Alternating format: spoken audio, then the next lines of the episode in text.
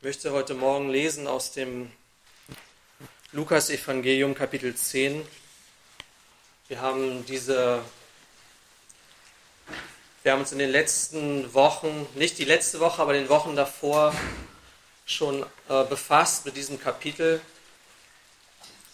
Lukas 10. Jesus hatte seine 70 Jünger ausgesandt.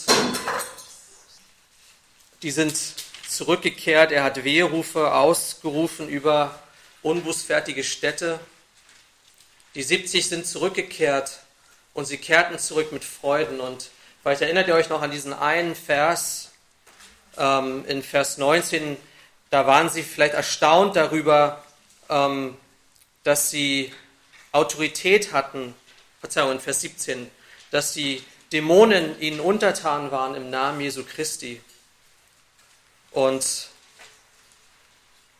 Jesus sagte ihnen in Vers, in Vers 20 von Lukas Kapitel 10, Doch darüber freut euch nicht, dass euch die Geister untertan sind, freut euch aber, dass eure Namen in den Himmeln angeschrieben sind. Und diese Autorität, die wir bekommen haben, die Gott uns schenkt in seinem Sohn, die Autorität, Kinder Gottes zu heißen, die sollen wir höher achten als die Autorität über Dämonen, die diese 70 Jünger erfahren durften. Ja, es gibt eine höhere Realität als das. Und in diesem Zusammenhang äh, geht es weiter in Vers 21, da, sagt, da heißt es, in dieser Stunde jubelte Jesus im Geist und sprach, ich preise dich, Vater, Herr des Himmels und der Erde, dass du dies vor Weisen und Verständigen verborgen hast und des Unmündigen geoffenbart hast. Verzeihung, ein Hast vergessen. Und er sagt weiter, alles ist mir übergeben von meinem Vater und niemand erkennt, wer der Sohn ist, als nur der Vater. Und wer der Vater ist, als nur der Sohn und wem der Sohn ihm offenbaren will. Und er wandte sich zu den Jüngern allein und sprach, glückselig die Augen, die sehen, was ihr seht. Denn ich sage euch, viele Propheten und Könige begehrt, dass viele Propheten und Könige begehrt haben zu sehen, was ihr seht, und haben es nicht gesehen, und zu hören, was ihr hört, und haben es nicht gehört. Lasst uns noch zusammen beten. Ja, unser Vater, wir wollen dir auch diesen Teil unseres Gottesdienstes anbefehlen, dich bitten um den Geist der Weisheit und der Erkenntnis deiner selbst. Herr, wir lesen in deinem Wort, dass du jubeltest über diese Wahrheit, über diese Offenbarung, die diesen Jüngern zuteil wurde. Herr, und wir danken dir und preisen dich und jubeln, dass du uns dies offenbart hast. Herr, bitte segne du unsere Zeit, unsere weitere Zeit in deinem Wort. Sprich du zu uns. In Jesu Namen beten wir.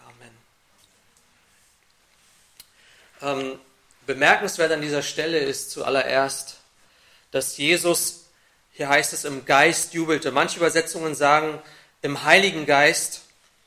Ähm, und ich bin jetzt keiner, der äh, genau sagen kann, welche Manuskripte die bessere äh, Übersetzung haben. Doch ich glaube, dass hier einfach etwas deutlich wird, und das sehen wir gleich noch im Anschluss, warum ich auch glaube, dass hier der Heilige Geist gemeint ist und nicht nur, dass Jesus von seinem ganzen, mit seinem ganzen Innersten heraus den, den Vater pries, sondern dass dies hier wirklich eine Zeit war, der Gemeinschaft zwischen dem Heiligen Geist und zwischen Gott dem Sohn und Gott dem Vater, die Dreieinigkeit. Und ähm, Jesus jubelte und er tat es nicht oft, beziehungsweise ich glaube, genau genommen tat er es nur hier. Äh, wir sehen, dass Jesus weinte. Diese Emotionen kannten wir von ihm. Ähm, wir sahen Jesus, wie er sich zurückgezogen hatte aber hier sehen wir, dass Jesus jubelte im Geist. Und zwar mit einer Freude, mit einer, ähm, ja, das ist nicht nur äh, so ein Wort, das man so leicht daher sagt, sondern es ist wirklich eine innere, tiefe Freude, die das ganze Wesen berührt. Und wir sollen das auch tun. Und die Kontexte dieses Jubels sind, erscheinen uns manchmal etwas fremd zu sein. Aber zum Beispiel sollten diejenigen jubeln, die verfolgt werden, um des Namens Jesu Christi willen. Jubeln, freut euch. Und ich glaube, wir sehen hier schon, dass in der Bibel manchmal Dinge Anlass zum Jubeln geben, die ähm, anders sind, als wir es erwarten. Und Jesus sagte hier in dieser Stunde, ich preise dich, Vater, Herr des Himmels und der Erde, dass du dies vor Weisen und Verständigen verborgen hast und hast es Unmündigen geoffenbart. Und ich musste am Anfang erst schauen, habe gedacht, was, was bedeutet das überhaupt, dieses kleine Wort dies? Ja, was hast du denn vor Weisen und Verständigen verborgen und hast es Unmündigen geoffenbart? Was ist das? Worüber reden wir hier eigentlich? Worauf bezieht sich dieses Wort? Geht es hier darum, dass ähm, Menschen, die ausgesandt wurden und dass das Evangelium verkündet wurde, dass dieses Evangelium ähm, von einigen angenommen wurde und von anderen abgelehnt wurde. Und ich glaube, Jesus gibt uns hier gleich noch einen Einblick darin, was er damit meint, mit, diesem, äh, mit dieser Bezeichnung dies. Worauf bezieht sich das? Aber interessant ist, dass er sagt, dass eben dies, ich glaube, wir müssen den nächsten Vers nochmal lesen. Ähm, ich kann nicht reden über das, was, was er dazu sagt, ohne zu sagen, was gemeint ist. Aber er sagte im Anschluss, alles ist mir übergeben worden von meinem Vater. Und niemand erkennt, wer der Sohn ist, als nur der Vater. Und wer der Vater ist, als nur der Sohn und wem der Sohn ihm offenbaren will. Und das ist meines Erachtens nach das, worauf sich das dies bezieht. Und dass es etwas ist, was verborgen ist, was Gott verborgen hat vor Weisen und Verständigen. Und es war ihm wohlgefällig, das zu tun. Und eins, was wir sehen können, das sehen wir schon, haben wir schon in Lukas 9 gesehen mit den Zwölfen, die er, aus, die er ausgesandt hat und auch hier mit den Jüngern, die er aussandte.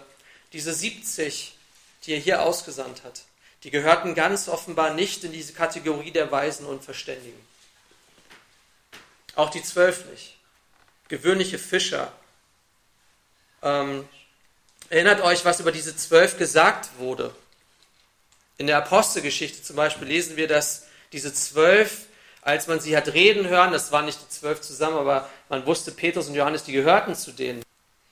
Und sie waren doch wie welche, die Ungelernte waren und Ungebildete. Das griechische Wort ist auch nicht so besonders ähm, schön für, ungebild, äh, für, für was bei uns als ungebildet übersetzt wird, mit Idiotes bezeichnet.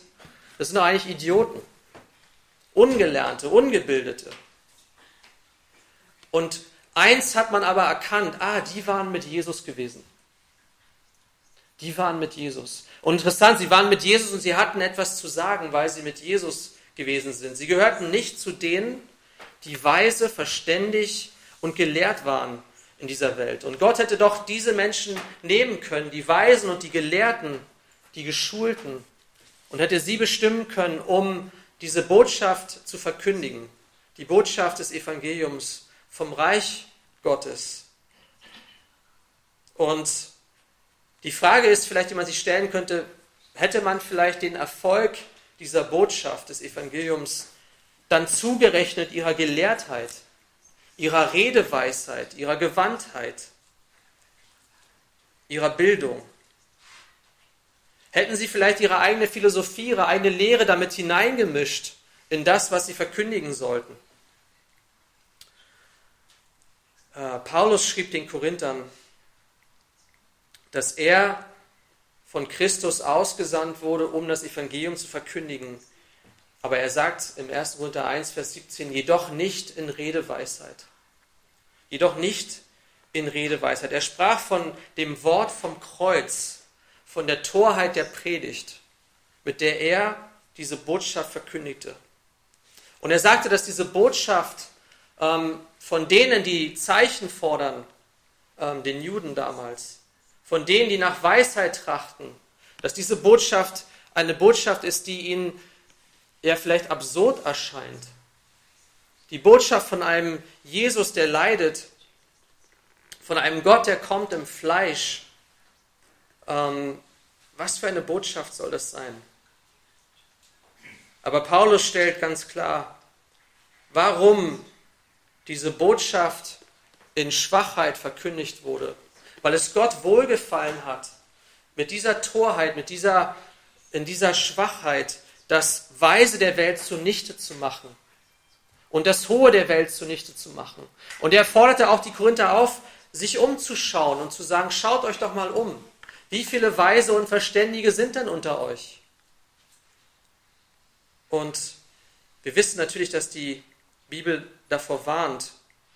Äh, vielleicht erinnert ihr euch in Jesaja Kapitel 5, war das eine Warnung für diejenigen, die sich weise fühlen in ihren eigenen Augen, die sich selbst als weise betrachten. Und auch Paulus spricht davon immer wieder. Er sagt, wer weise ist in seinen eigenen Augen, der kehre um. Denn eins hat Gott gewollt. Er wollte, dass sich vor ihm kein Fleisch rühme. Kein Fleisch. Niemand kann sich vor ihm rühmen. Sondern wir rühmen uns der Gnade Gottes in Jesus Christus. Wer sich rühmt, der rühme sich des Herrn.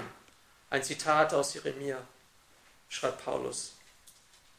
Und das ist etwas, was wir erkennen müssen. Die Welt erkennt Gott nicht durch ihre Weisheit. Weisheit, Intelligenz, Gelehrtheit ist nichts, was uns dabei hilft, Gott zu erkennen, sondern wir sehen es hier, Jesus spricht von einer Offenbarung. Er sagt, niemand erkennt, wer der Sohn ist, als nur der Vater, und wer der Vater ist, als nur der Sohn, und wem der Sohn ihm offenbaren will. Er spricht von einer Offenbarung. Er zeigt ihm den Sohn. Ja, jemand, der Jesus kennt, ist jemand, dem dies offenbart wurde. Und es reicht nicht, dass ich in diese Welt gehe und die Schöpfung sehe und ich erkenne, aha, das ist der Vater, der geschaffen hat, das ist der Sohn, der für uns gestorben ist, das ist der Heilige Geist, durch den wir Gemeinschaft haben können mit Gott, sondern es ist eine Offenbarung. Und Jesus jubelte, er freute sich daran, dass Gott diese Offenbarung einigen offenbart hat, diese Wahrheit, und einigen verborgen hat. Denen, die weise sind,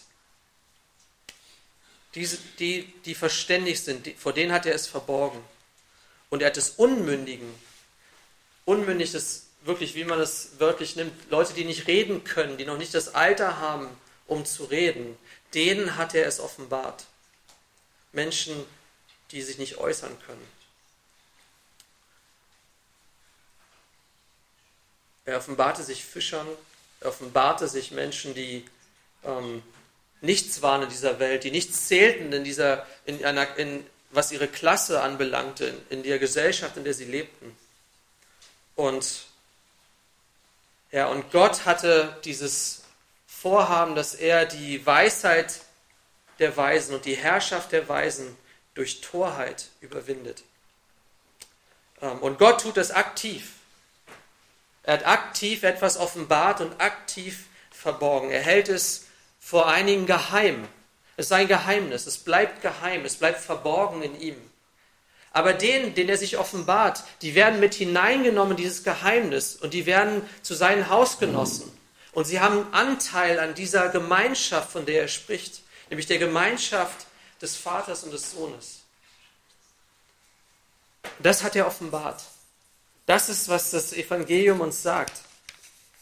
Es sagt, dass es eine Einheit gibt zwischen dem Vater und dem Sohn. Und wahrscheinlich, ich weiß es nicht genau, aber wahrscheinlich beschreibt diese Einheit zwischen dem Vater und dem Sohn kein Evangelist so eindeutig wie Johannes das tut. In diese Gemeinschaft kommt man nicht einfach so hinein. Weisheit kann einem das nicht einfach erklären. Es braucht Offenbarung. Und der Sohn offenbart uns der Vater, den Vater, wie es hier heißt, und der Vater offenbart uns den Sohn. Was wissen wir aus dem heiligen Wort. Wir wissen, dass Jesus Christus allein der Mittler ist zwischen Gott und den Menschen. Das ist, was Jesus hier sagt. Er sagt, wer offenbart den Vater? Jesus tut das, wem er es offenbaren will. Im 1. Timotheus 2, Vers 5 heißt es dazu, denn einer ist Gott und einer ist Mittler zwischen Gott und, den, und Menschen, der Mensch Jesus Christus, der sich selbst als Lösegeld für alle gab, als das Zeugnis zur rechten Zeit. Und wir kennen alle diesen Vers, wo Jesus spricht zu Thomas in Johannes Kapitel 14. Da heißt es, ich bin der Weg und die Wahrheit und das Leben. Niemand kommt zum Vater als nur durch mich. Wer den Sohn hat, hat auch den Vater. Und wer den Sohn nicht hat, der hat auch den Vater nicht. Das ist, was Jesus hier sagt, mit anderen Worten. Und wir sehen dieses hohe priesterliche Gebet von Jesus in Johannes Kapitel 17, wo, ähm, wo es heißt in äh, Vers 1, da steht, dies redete Jesus und er hob seine Augen zum Himmel empor und sprach, Vater, die Stunde ist gekommen, verherrliche deinen Sohn, damit auch dein Sohn dich verherrliche.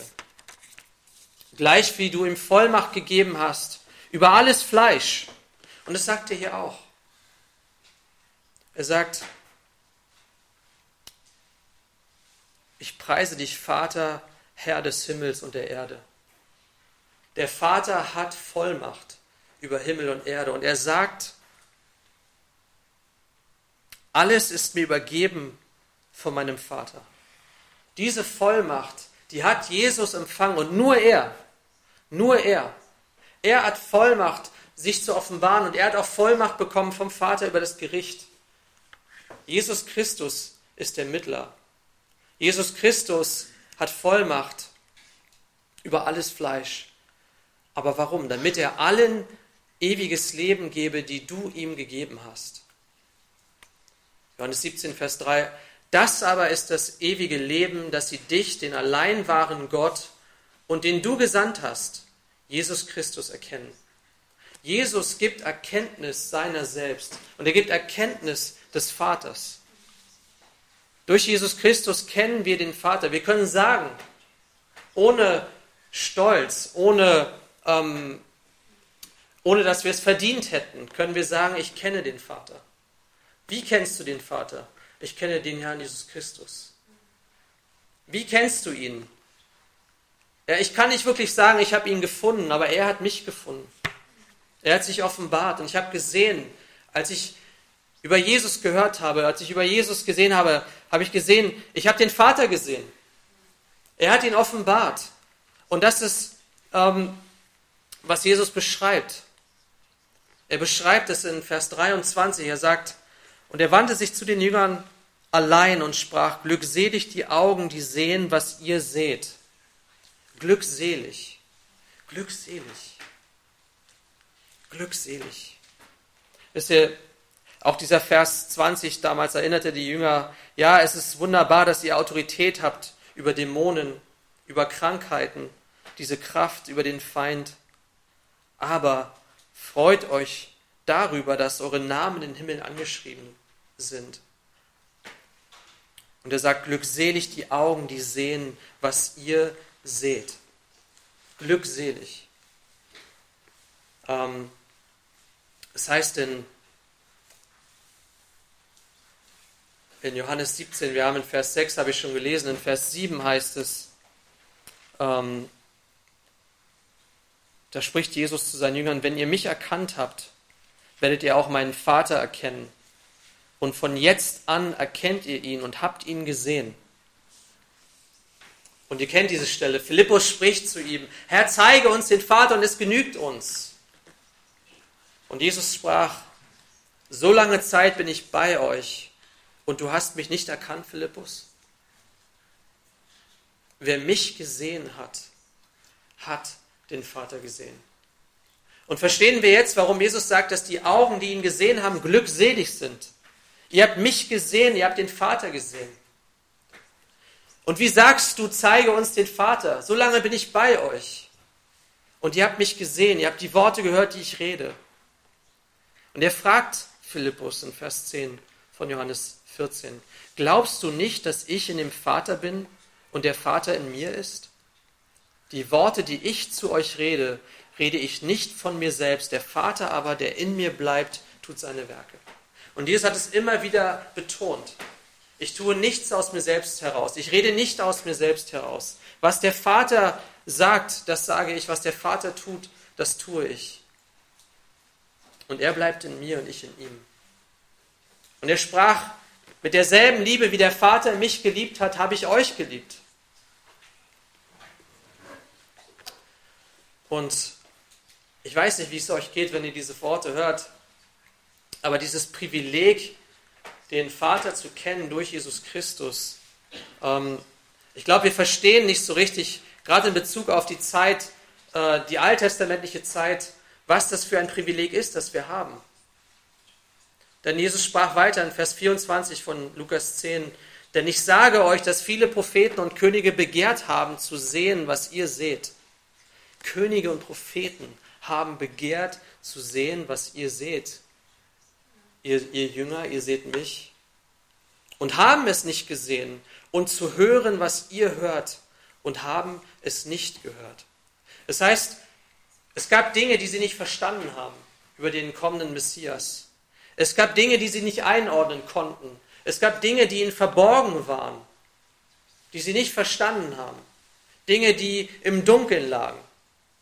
Aber hier heißt es, dass Jesus Christus gekommen ist, um Licht zu bringen, um zu erleuchten, um zu zeigen, um zu offenbaren, ein Geheimnis, das verborgen war. Und deswegen, wenn wir vor dem Angesicht Jesu Christi stehen und wenn wir ihn hören, dann wissen wir, wir hören nicht nur ihn, wir hören den Vater.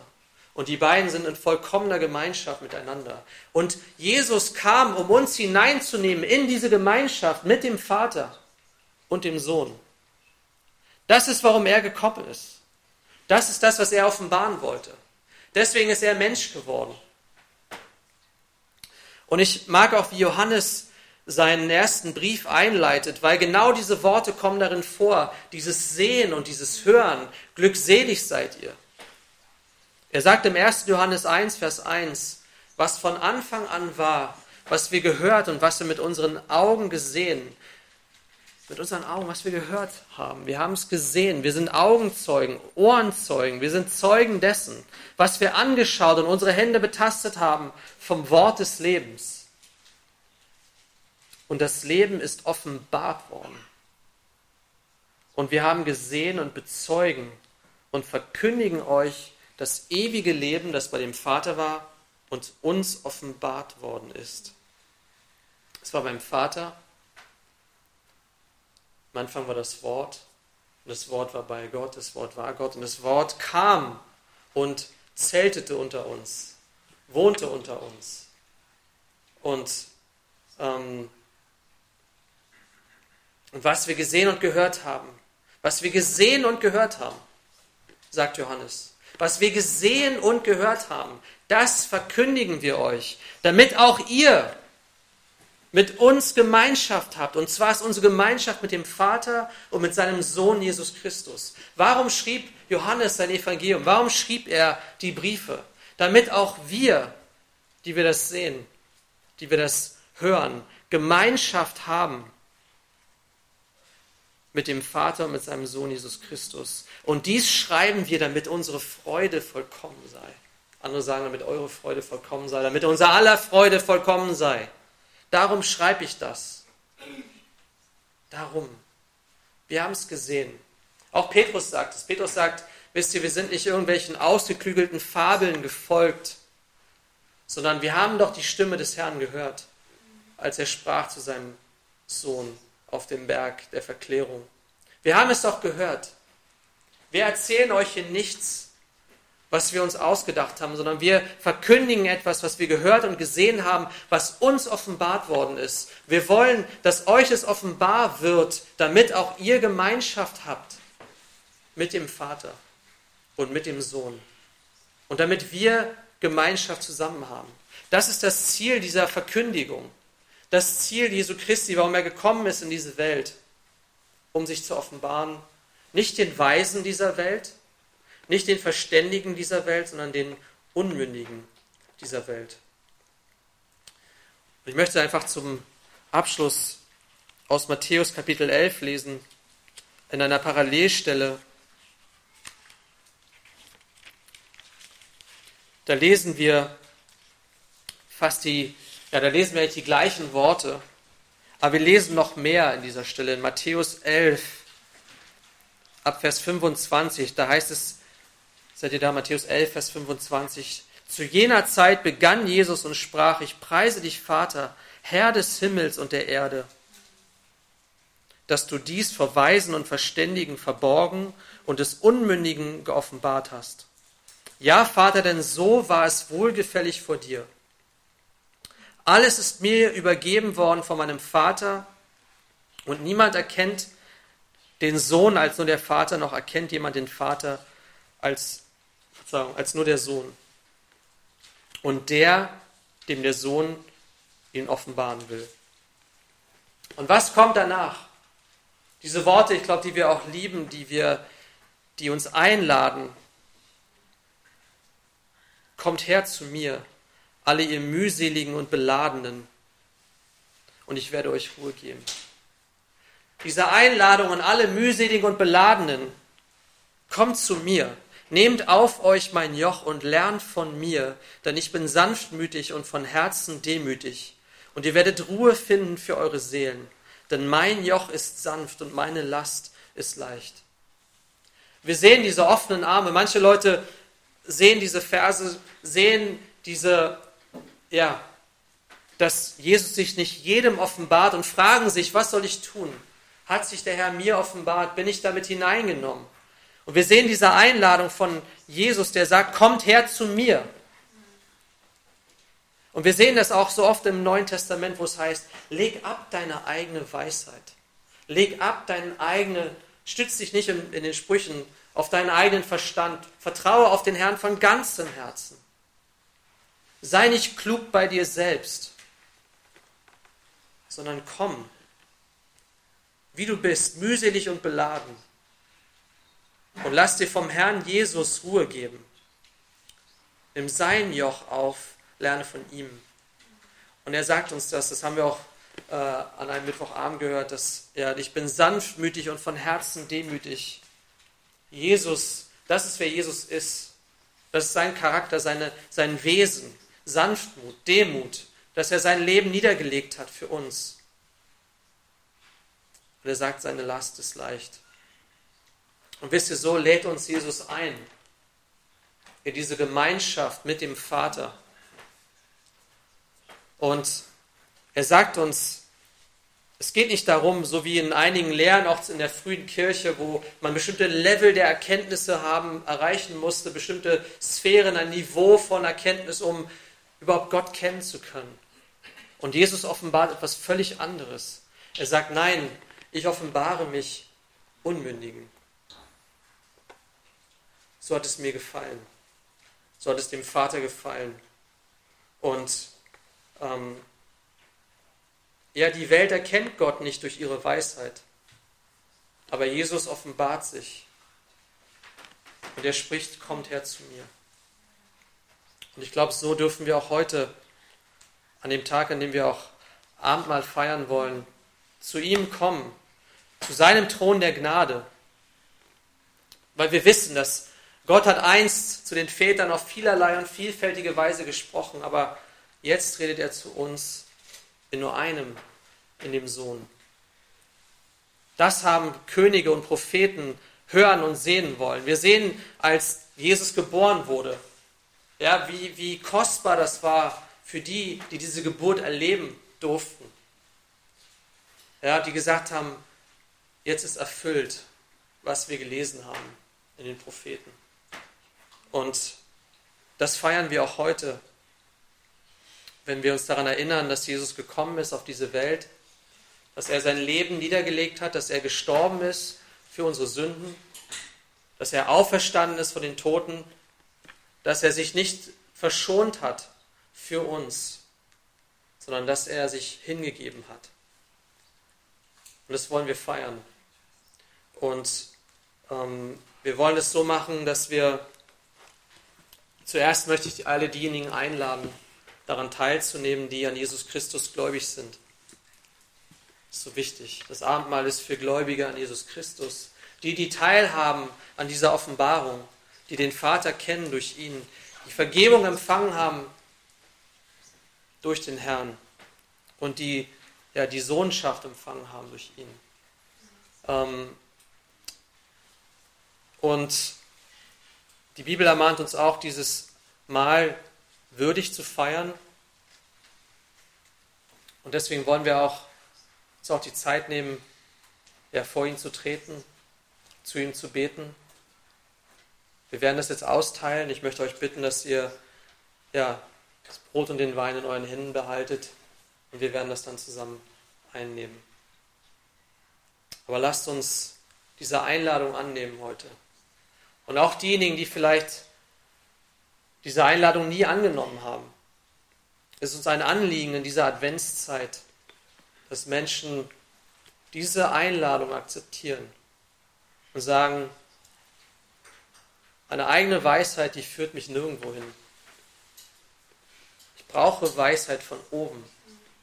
Ich brauche Weisheit, die friedfertig ist und sanftmütig, die ewig ist nicht die streitsüchtig ist, nicht die keine Antworten hat, sondern eine Weisheit von Herrn Jesus Christus selbst. Und er ist jemand, der sich selbst offenbart, der den Vater offenbart und der uns aufnimmt durch seine Gnade, nicht durch unseren Verdienst. Und das feiern wir auch heute Morgen, dass wir angenommen sind bei ihm, dass wir Gemeinschaft haben können mit dem Vater durch den Sohn und dass wir den Vater kennen durch den Sohn.